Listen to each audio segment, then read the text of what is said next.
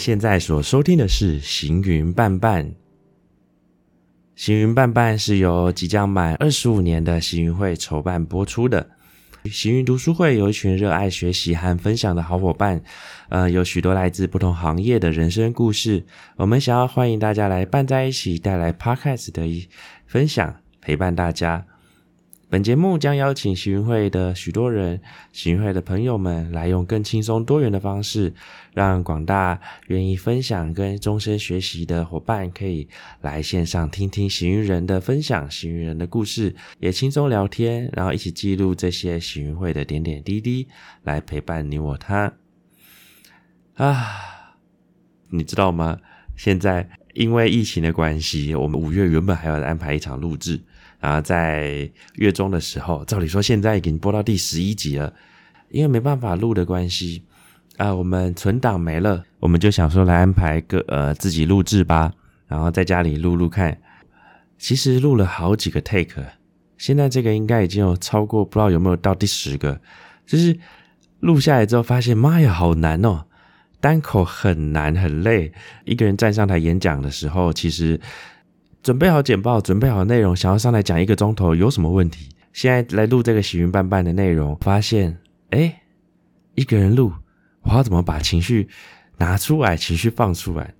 第一个 take 版本，前几个 take 版本，我一口气就录了三四十分钟，聊了一些自己准备好要分享的喜云会的故事。结果啊，录完之后，我发现说听得不太舒服，我自己听得都很痛苦。为什么？因为。这个情绪就放在啊，因为疫情的关系，大家没办法来这边，呃，没办法录制，我们只好个人在家里，只只好在家里录制，就类似这种好像很 down 很低调的心情。然后我就觉得整段下来好像有点委婉勉强，这觉得不太对，不太对。听完之后觉得不行，不能这样弄，所以想说换一个角度来录。然后后来才发现一件事情，就是要录制一场 podcast。到底用什么样的心情来呈现才是比较完整的呢？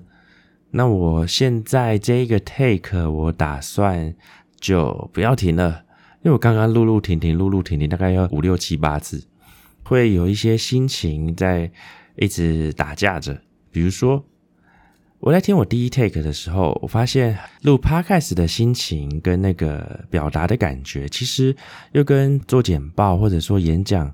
也不一样，也跟主持不一样。如果今天我在演讲的话，呃啊，好，我们来第一个话题好了。第一个话题就是录 podcast 有什么感觉？嗯嗯，好，马上立刻升一个主题。我的表达经验，我可以跟主持比较，我也可以跟在做简报、演讲的时候比较。那如果今天是在简报，如果我在上台说书，我在演讲的时候。呃，我可以有简报去转移大家的零碎的注意力，随时，呃，我讲一个段落，换一个页面，大家就会期待你继续讲下一个东西。我可以用视觉的简报，或者是资讯上上面的文字，甚至图片，甚至影片，去让大家注意力持续跟着。然后我表达的内容跟意识也可以跟着视觉的脉络去呈现。然后，但是如果今天我是 Podcast 来录制的话，我可能只有讲话的声音。我可能必须在内容跟故事上，呃，连续的、连贯的告诉大家说我在表达什么东西，那这样子才能够让大家听的时候觉得顺畅、觉得自在，而不是，嗯，可能讲讲停停，或者是说，哎，我现在看着什么资讯，那我断了很久，这一种的表达意识好像蛮不容易直接去呈现。所以我发现我没有我擅长的简报做武器去转移大家注意力，我必须一直靠我讲的话去呈现、去表达，这样子是一个不一样的压力。那来跟主持比的话呢？呃，我第一个我那个四十分钟的 take 录下来，我觉得我好像也没切换好，说像是我是要讲故事，我还是要还是我想要当。在一个主持的一个状态，还是我在一个说书的状态，还是 podcast 是应该是聊天的状态？我觉得像这种拿捏都还蛮难的。如果大家听了有什么心情、有什么感受，或者是自己有什么经验可以分享，也可以跟我这边聊一下。嗯，就是什么叫主持的状态呢？首先，主持通常他可能是开个场，或者串个场，或者是呃缓和一下现场的气氛，或者是。带大家去呃为前一个节目前一个单元收尾，比如说现在主持串场的话，他可能帮前一个讲者或者前一个单元说哦，做一个感觉上的结尾，然后再为下一个阶段的内容或者单元做一个铺陈。那主持上大概就是会是像这样的角度。那偶尔如果我今天在主持一个读书会的话，我可能会在主持的时候会去讲一些，比如说有时候会想要做一些补充，做一些延伸。比如说，我曾经注意过，以前在办读书会的时候，我曾经注意过，有些讲者讲的东西好像有点困难，他有他讲的有点艰涩。那我就在他讲完后，我就当做我是台下的听众的成的情况去。问一些问题，去把那些他讲的一些可能比较有点不那么直觉的东西，简化成呃比较白话的问题。然后当他回答我的过程中，哎，台下点头的人多了，那我知道，嗯，这一段的感受就有比较让大家感觉得到了。那这样子主持就可以。可是今天如果我是在录 podcast，我是在讲一个故事，我想要表达一个故事给你们。那如果我是主持的心情的话，那其实是会有一点尴尬的。什么意思呢？比如说，如果今天要呈现的是，呃，想要聊行云会二十几年来我参与了，我大概加入行云会七八年吧，七年左右。然后，哎，二零一五年，一五年到现在六年，OK，六年左右啊。这边插一个话。行云会的所有活动，所有成员都是志工，大家加入这个社团是贡献自己额外的力气，在这边呈现，在这边分享内容给别人，那就是基于学习的热爱跟热忱，大家来和大家来在行云会里面分享，然后在行云里面准备内容，然后也有些人用这个行云会来锻炼，大概像这种方式来呈现。那要形容五六年来见看到的行云会的点点滴滴，不免就会有所起伏。那有所起伏的话，代表有好的活动，也会有比较没那么好的活动，或者是比较人气比较差的活动。那如果我今天是主持的心态的话，那我就不好意思讲的很直接，那这样子呈现起来就很尴尬，很很别扭。那像这种别扭，呃，讲起故事来就很不自在。所以我觉得，哇，一个人录制。的那些 podcast 真的是还蛮不容易的。哎，打个岔聊一下，大家有在听哪些 podcast 呢？呃，我在去年年中开始听 podcast，就主要听的还是排行榜那些呃一些古癌啊、百灵果啊比较常见的，不然比较少见，像是呃有那个创投观点，像这些各种不同的内容。那 podcast 主要都还是访谈类的为主。呃，像我们行会想要呈现的，也是用访谈方式来呈现给别人。所以今天当我要录制一个人要讲的内容，呃，这个 take 就当做聊天，跟大家分享心情。那也希望大家呃听到这边，如果有耐心听到这里的话，还是想要讲一些故事给大家听，然后把一些心情分享给大家，或许听起来比较自然，也会觉得仿佛哎我在跟你讲故事一样，那比较让大家让大家听得下去。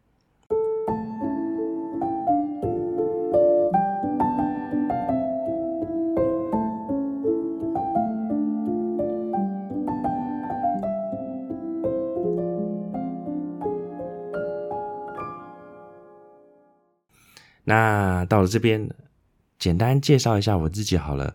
呃，我是 Joey，那我现在是在 Google 台湾的 Pixel 工作，然后我的工作是呃 Material Material Program Manager，就是呃研发阶段的供应链管理的工作。那我之前是在 HTC 呃做研发阶段的硬体的专案管理。HTC 被 Google 并购后，幸运的哎两千人吗？反正就是，我觉得幸运的那那一些人其中之一。那之所以会参与行云会，是因为我大概在二零一四年底，呃，跟朋友举办了个读书会，那算是很早期就在开始办的，呃，在活动通上面，呃，办的收办的读书会。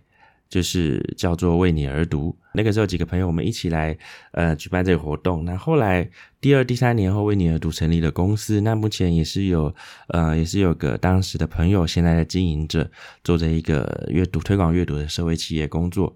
那我在这过程中就学到了，就讲了很多书，然后累积了很多不同的简报和故事。也就在这个过程中，呃，Emily 那出现跟当时的另外一个朋友 Steve 他们出现在为你而读的现场，然后我们多做了一些交流。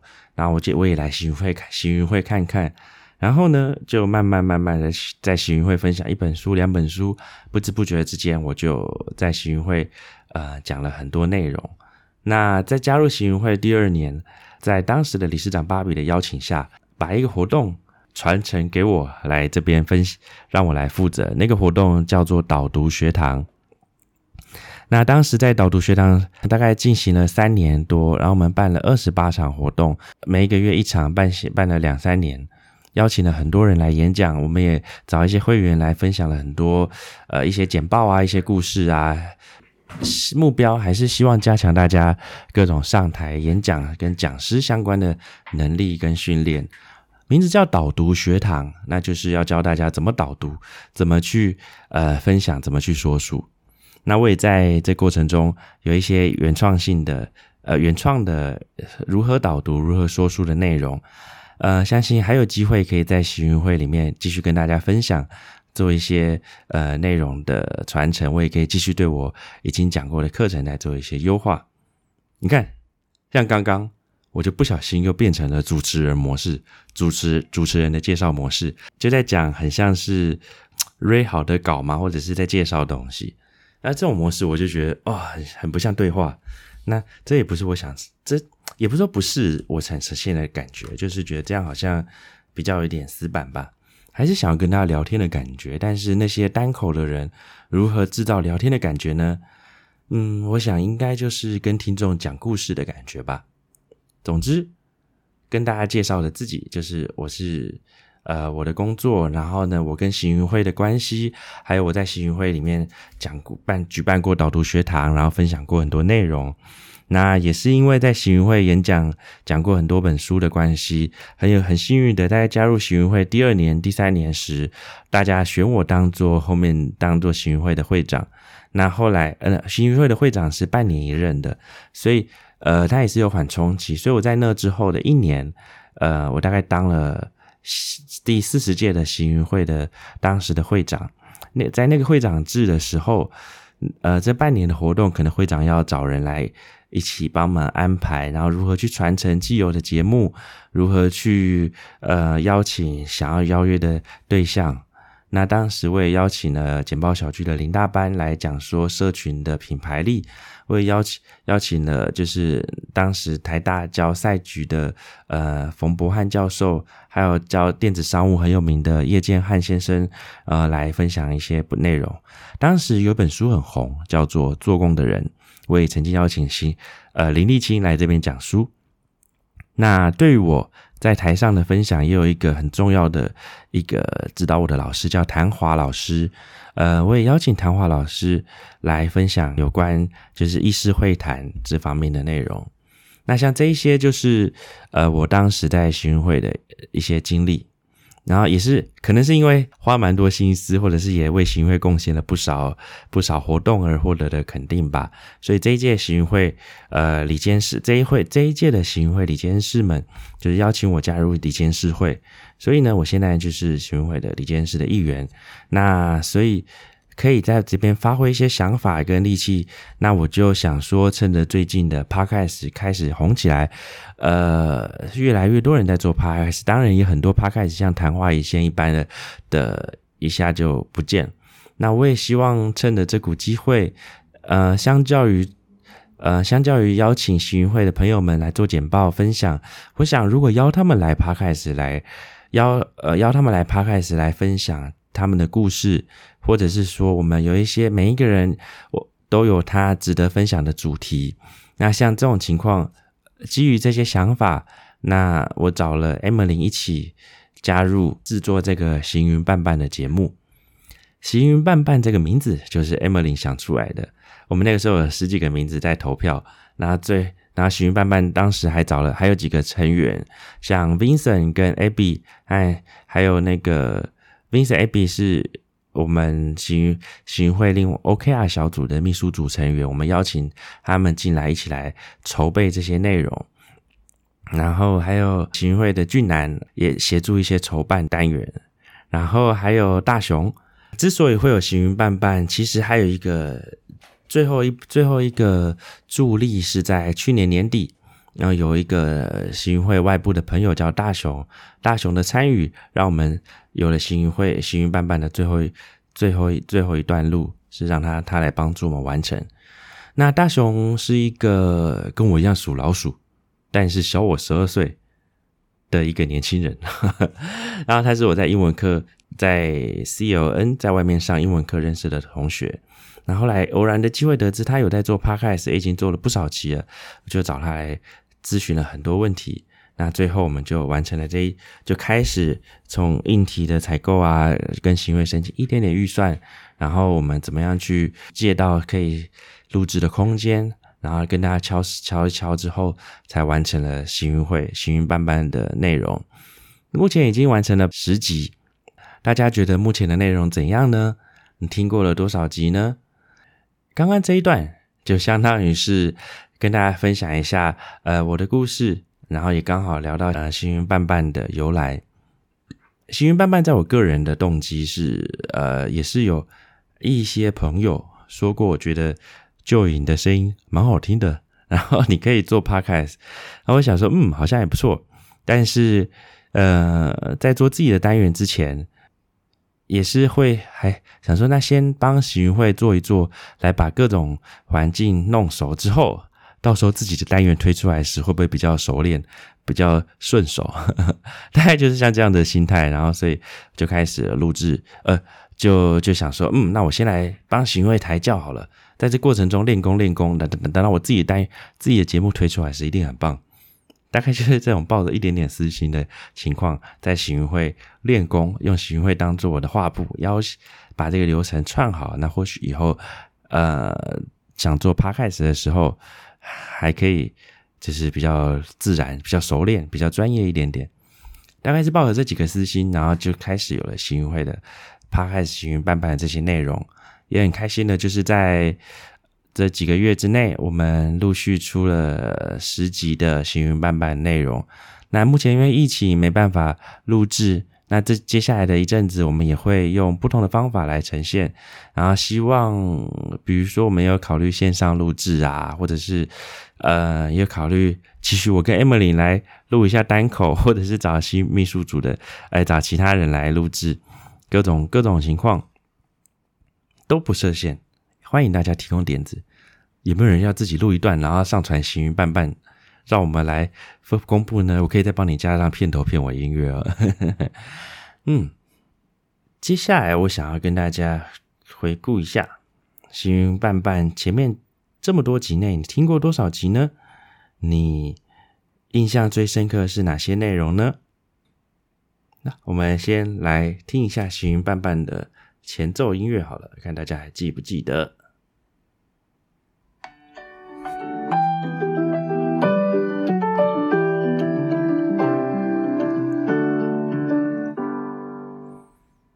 这个是第一集，第零集。你干嘛要学别人啊？你没有啊？现在是一月十八号，二零二一年一月十八号晚上八点十分，呃，八点五十分，欢迎来到行云伴伴聊聊时长。大家好没默契哦，对啊，怎么办？这样录第四再来再来。好，Take Four，大家来了啊，Take Five，大家晚安。现在是二零二一年十一月十八号，欢迎来到。行云淡淡，聊聊职场，谈谈人生，说说好书。好，我们今天要聊什么话题？哇，这是我们第零集，现在听的心情好不一样哦。那个时候我们还有一个开场，聊聊职场，谈谈人生，说说好书。嗯，其实我们录制的心情跟情境好像也是一集一集的在变化，那也是会有不同的习惯来呈现。然后啊。片头从那个你干嘛要模仿人家？大家有没有觉得这个开头是怎么回事？听到这边有没有吓到？哎，有吓到的话，回回复一下这节留言，让我听听看。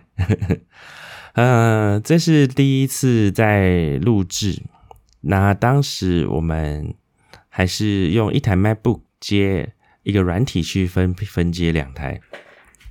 那当时的录制方法也是还蛮阳春的，就是呃我们在秋华的办公室啊录了一些内容。一开始也是想说，希望给大家轻松的感觉，所以其实在他说你干嘛模仿别人家别人家之前，我是在开玩笑说，哎，我要学古癌，我要学古癌用，就是欢迎收听巴拉巴拉巴拉巴拉，现在是几月几号，几点几分？然后啊，现在回头看才发现说。当时在说几月几号这件事情，我回头看，这是一月的事情了耶。我们一月录了第零集，那第零集一开始，我们我跟 Emily 用为什么要参加读书会这个角度来想了一些各种不同的原因跟点子，有震惊的，也有不震惊的。想听听 Emily 怎么冷笑为吗？然后我们可以来听听这一集第一第零集的读书会是为了什么？嗯。这是我们第一次录制，那个时候我的音频剪辑效果好像还是蛮阳春的，大家到时候可以感受一下。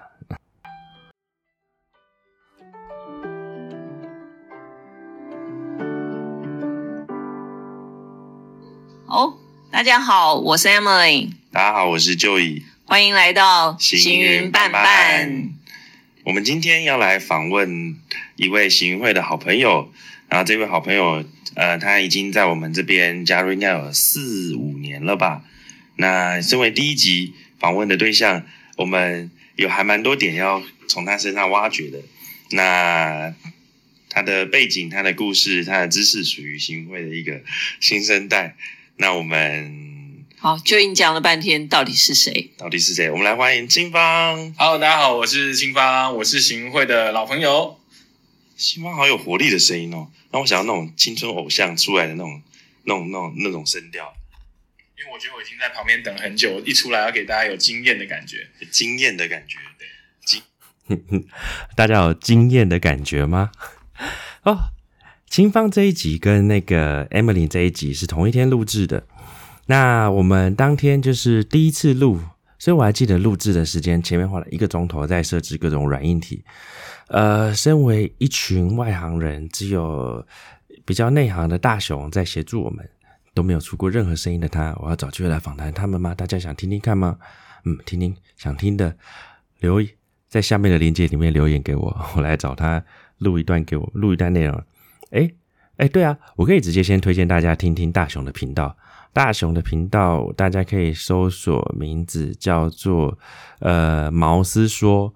英文就是 mouth talk，嘴巴说，毛斯毛呃茅房的毛，矛盾的矛，哎是毛哦不是毛毛毛茅房的毛，丝是呃迪士尼的哎丝丝丝丝有三种的丝，毛斯说 mouth talk，嗯那大雄主要也是单口的，讲一些书，讲一些节目，分享一些内容，最近在等他第二季当中，好回来讲清芳。哎，这边先恭喜清芳。清芳在我们访谈后，访谈的时候刚好是他今年过年期间回台湾的几周。他回去之后，他获得了前老板的拉拔，也就是他这一集故事里面分享到的。他刚出社会，他还在念学生时，还在学生时代，就有一个赏识他的主管邀请他的创业，然后一出。创业做呃学习教育教育类型的辅助青年的教育教育教育产品的创业，而当时这个创业算是失败收起来是蛮可惜的，那给他累积了不少经验。而在他受访完这一次回去之后，他竟然就。收到了这个前前老板的一个邀约，所以他现在就离开了他的工作，然后到深圳是深圳吗？应该是吧。嗯，错的话我再跟大家更新。他已经到了一个新的工作环境，然后跟着这个老板继续做他现在呃一个好像是一间企业大企业里面的教育体系系统，获得一个很好的工作机会，然后也离开了他在苹果的教苹果的教育训练体系。离开到去做企业的教育体教育训练体系，那从舒适圈迈向一个非舒适圈，我们一起来祝福他，希望他可以在新的工作上面顺顺利利。那像这样子，新方跟我们分享了他的故事，他是一个我觉得蛮有才华的演讲啊，内容啊，跟大家分享他的一个好消息。那这一集他也聊了。去当初他如何得到一个新的工作机会，然后去到去到上海的一些心情的点点滴滴，欢迎大家来听听看。哦，下一集是什么呢？下一集第二集是 Tony。而且人很奇妙一点就是，你越不跟他计较一些东西，你用一种长者的风范在带领他。即便我举个例子，比即便说有时候我会被底下的那个年轻人笑说：“啊，你连这个也不懂。” 那没有关系啊，我就说我真的是不懂啊，啊，所以才会找到这么优秀的你啊，对吧？那那我们这边可以结缘在这边一起工作打拼嘛。所以你这种呃，就说你把不假辞色改成是不 care 这种小地方。鸡毛蒜皮的小事，来衬托出你的大气、落落大方。那你这个领导的风格更容易就是带给其他的团队成员去影响他。那我觉得这个更棒，也会大家认得刚刚的声音吗？这个是第二集，这就是 Tony，我们行云会现行云会现在的理事长，那也是我们行云会很资深的，呃，哈佛商业评论总经理俱乐部的负责人。我真的觉得他很厉害，他读很多书，然后他的对于一些两岸啊、全球局势啊，就是有一些在有很透彻的看法跟观念。那每次在分享各种管理的内容，总是可以给大家很多不同的不同的观点。那在短短的四十分钟的访谈里面。呃，他也推荐了一些像几本他之前讲过的书，像《西方凭什么》，或者是呃《野心时代》，然后这几本就是对于呃全球局势、对于中国的崛起有比较详细描述的一个的的几本书。那这一场有什么好玩的内容呢？我觉得有一个好玩的地方是跟 Tony 的访谈跟闲聊之中啊。呃，他其实他对于公司的管理，他对于员工、年轻人跟资深的人之间的看法是很有包容力的。那在有包容力之余，还是懂得怎么去管理、怎么去领导、怎么去拿捏。我觉得这是一个资深管理人很重要的一个点。那这一些都是我觉得还蛮值得推荐给大家听听看的部分。那大家有空也可以来听听 Tony 的这一集，Tony 伴伴。大家有听第三第三集吗？第三集是谢老师的内容。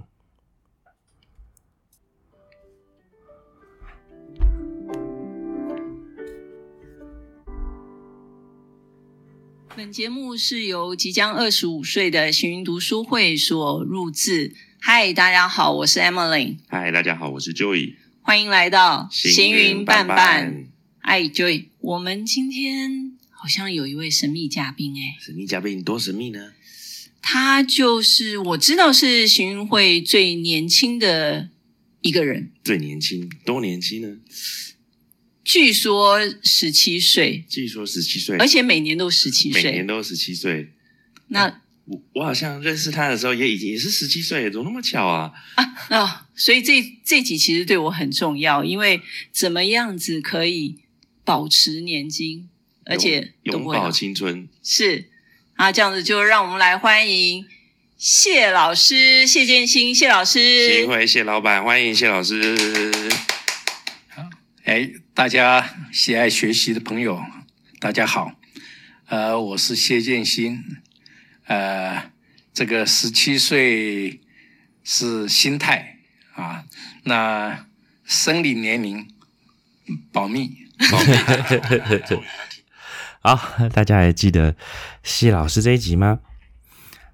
整个行云会之所以会起来，会有这一个活动，那主要是来自于呃，当年参加过谢老师呃，谢老师主算主持吗？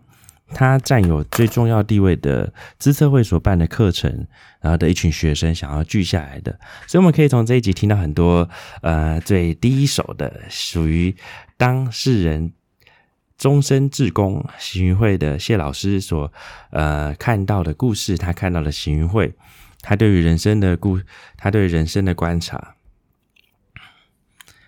谢老师啊，我对他印象最深刻，就是跟他这几年相处下来，我印象最深刻的一次的呃内容是有一次谢老师分享他父亲的布文。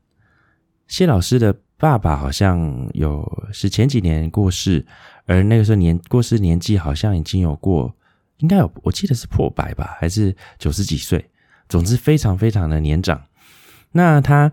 呃，过世的时候，他写的就是那个布文里面，就等于是从谢老师的父亲当年还在中国跟着国军回到台湾的这个故事去写起。那我那个时候就印象很深刻，我甚至把谢老师的布文念给好几个家人或者是好朋友听，因为我觉得这是很动人的故事。一个人从中国来到台湾，然后在基隆港附近，可能开就是离港边近的地方开了个呃杂货店，然后收留了很多同乡的朋友，然后把自己的家就像大家家一样，就是呃在大家工作稳定。之前就是也算是帮助大家在在在呃来到台湾先落脚。那像这样子的人，这样子的精神，到呃老年的时候，身体不好的时候，一样保持的乐观，这就可以让大家看到为什么谢老师始终保持十七岁这个心情。我觉得蛮有趣的，这是给人很励志的一个感觉。好，谢老师之后，其实大家可以看到，这个时候往前往后有一集。是那个预办，是 Kelvin 来讲喜运会的，呃，来讲一本书，那是他当时隔周要讲的一本分享的书，叫做《文明现代化价值投资与中国》，讲的是呃一个李路投资投资大师李路的故事，听听他们的声音吧。书应该是比较像 EMBA 的那一种比较实务性的讲座了，嗯，所以巴菲特也都在那边讲嘛，所以他也就延续巴菲特。现在这一本书，我再看一下书名，《文明现代化价值投资与中国》这本书，呃，主要在讲什么呢？哎，我你要你你你要斟酌，不要把你礼拜三下礼拜三讲的东西，我觉得主要还是就是 谈。应该是这样讲，就是大家都对价值投资，反正帮价值投资写书的人非常非常多，对。然后列列下来不下十几点，呃，有些十二点，有些几点的。但是但是李路呢，就讲了四点啊，四点，对他从头到尾就讲。所以他是在解释什么是价值投资吗？价值哎，对，什么是价值？他就是说，应该是说他是价值派的正宗的传门弟子，所以他跳出来讲 价值投资的几个重要的 item 哈，这个重重要的元素嘛。那我觉得他的归类应该是最最好的归类了啊。那最大项的几个归类，那我觉得他他想听是哪一个归类吗？哪几个归类吗？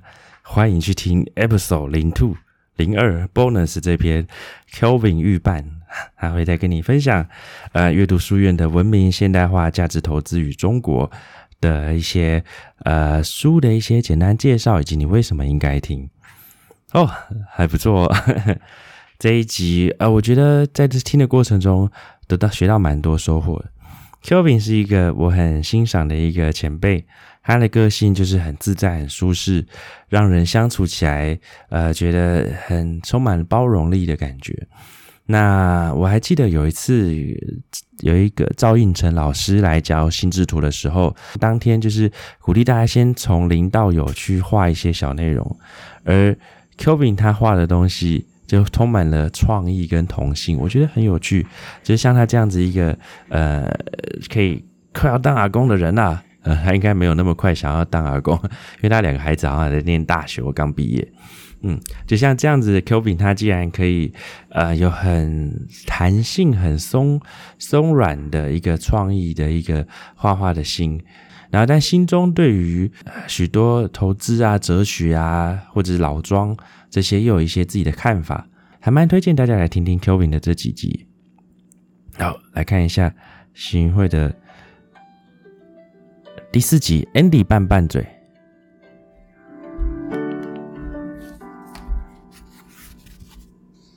我来准备，爱开始了。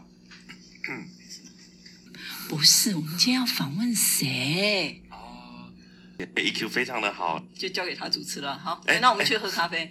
哎，这样对吗？这样对吗？不行。哦不不，那我先补充一下好了。嗯，因为你们刚刚说我喜欢开别人玩笑。嗯。不过有一个前提是，你要找开得起玩笑的对象开玩笑，也是啦，不要随便开。所以节目一开始就有人生的哲理。是是是，嗯，还不错。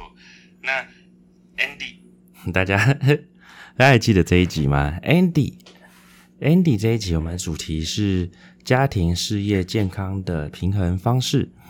嗯，Andy 是行云会很多活动跟很多课程的推手，像当年的呃，像是行云导师制啊，行云的聚会啊，呃，一直以来行云会有很多在学习以外的一些交流的部分，就是 Andy 热情的会去呃促成、去帮助、去推动的项目。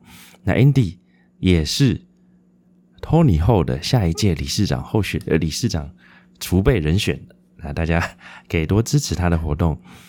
那 Andy 这一集，我觉得还蛮有蛮有趣的。Andy 平时很有很幽默的 Andy，常常会在会议中考碎大家。考碎我觉得其实都蛮有趣的，是幽默很懂得分寸的那一种类型。那也因此，我们也很很敢去调侃他，我觉得蛮好玩。而他分享他的故事，他出国呃留学回来，然后呢，他在工作上面如何去选择，然后如何去平衡自己的人生。那比如说，他发现跟老婆如何去在每天有一个仪式性的互动，比如说用餐啊，或者固定一起出去走走的环节啊。其实家人的这种固定的行程是培养家庭关系很重要的的一个一个一个一个模式一个方法。那如果大家对 work-life balance 或者是一些人生的选择哲理有一些呃好奇，想要看看别人怎么去平衡这一些做法，那可以听听这一集 Andy 伴伴。好，下一集是我们来听维米。那就会有 就会有呃很多不愉快的事情啊。我觉得后来我国小毕业。呃，没错，是第一名毕业，可是 我没有很开心，很 厉害。我会觉得，其实我就会觉得，我我我不喜欢那样的环境。嗯，对。那所以其实我后来还有一个体悟，就是觉得，所以其实很多事情没有什么大不了的。嗯嗯，很多事情其实就就就就不需要争呐。你你是在几岁？你你有这样记忆说，大概是在什么时候你体悟到没有什么大不了的？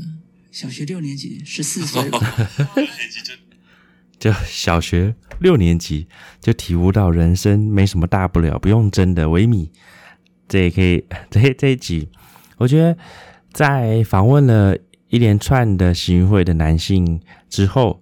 从 Tony、Kelvin、谢老师到清芳后，我们想说，那我们改来访问一下行运会的女生们。那所以我们就从第第第六期开始，连续三期是行运会的女生，嗯，包含维米、呃、鼠霞还有秋华。那第一棒就是维米，维米是宏基工在宏基工作了二三十年了吧？快三十年了吗？三十二十几年。非常多年了，那这边就分享了。我们有时候想说，二十几年是不是都在呃同一间公司做类似的事情呢？结果没有。呃，刚刚说不争的这一个维米，他其实在宏基也做了非常多各种不同的工作。那他也有养成了许多他怎么去维持工作的兴趣。维持工作的动力，他中间也离开过宏基，然后也是因为一直以来做事都非常的有自己的呃 credit，所以后来又回到宏基，然后继续负责许多不一样但是很重要的事情。那维米这一集分享了一些工作的心得啊，也分享了他练功如何练功这件事，每天早起练功这件事，如何给他工作跟生活的纪律跟心情的一个好心情的。的一个保持，我觉得这是很值得大家去了解的一集。大家也可以听听维米这一集，这一集我也觉得还蛮坏。一群男生之后，还听听一个女生，一个温暖的姐姐的分享。下一集，鼠侠那大家有听蜀侠这一集吗？行云会妙丽。第二过程中，我发现我会遇，我反而会觉得我的路比较宽。那我会看到，就说，哎，还还，其实还只要不放弃，都会有转机的。然后我会在路，呃，在整个迎战的路上，我会找到真正的伙伴。然后我会从这个迎战过程中，我学到很多新的东西。所以我现在都鼓励人家要迎迎接人生的挑战，要迎面直上，不要不要当逃兵，因为当逃兵的代价，反而最后会比当直接迎面而战而战的代价来得高。嗯，这个很难形容。可是真的，我在我亲身的体验里面，就是我当过几次人生的逃兵，然后让我自己生命走得更艰辛。然后我选择迎面而战的时候，我反而我的生命变得比较轻松。逃兵哎，是方面不分。蜀侠这一集非常非常推荐大家去听。而每一个人的故事都很真诚的去表达了自己生命的一些呃过程经历，然后也有不同的心情，游刃有余的也有，然后或者是很随遇而安调试的也有，然后不断的面对跟不断的调整的也有。那属侠的类型这一集就属于他遇到非常多的考验，而。有些考验是因为外在的因素，有些考验则是来自自己选择的一些绕的一些远路。那对自己要求非常完美的鼠侠，即便绕了远路，他也会要求自己要连这条远路都必须用最好的方式、最完美的方式走过去。所以，所以可以想象，连绕远路每一段路都要走满分、走第一名的鼠侠，他多么的辛苦。但这样子的俗侠，其实在他的故事充满了许多许多的动力，很感人的内容。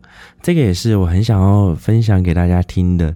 俗侠这一集，我们偷偷从后台看，这个也是呃行云伴伴里点阅率最高的一集。我相信听了的人都会很有感受。然后，呃，俗侠是行云会呃最热忱、最有活力，也。非常积极的一个伙伴，那他的故事非常值得我们来听听看。啊，最后是幸运会秋华，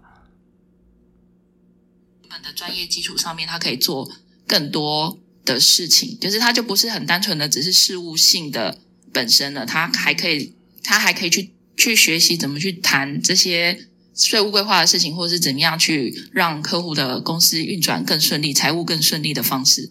我觉得在这个基础之下去延伸，对他们来说才是好的。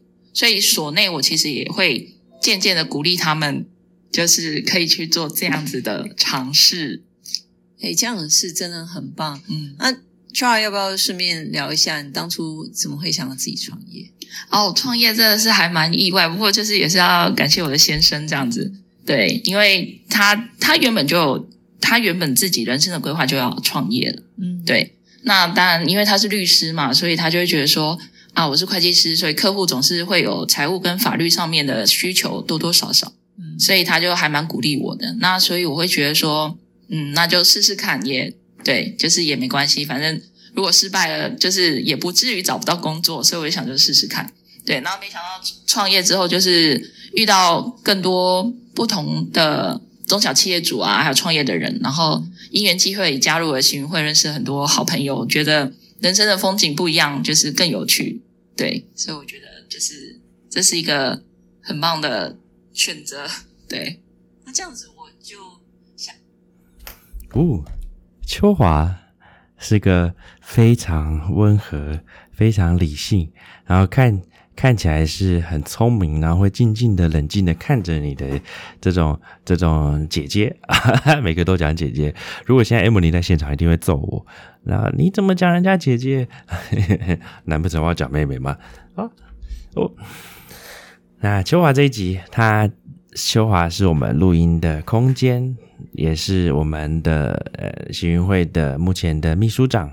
那他经营一个会计事务所。然后跟先生，跟读法律的先生一起，就是是一个法律会计的联合事务所。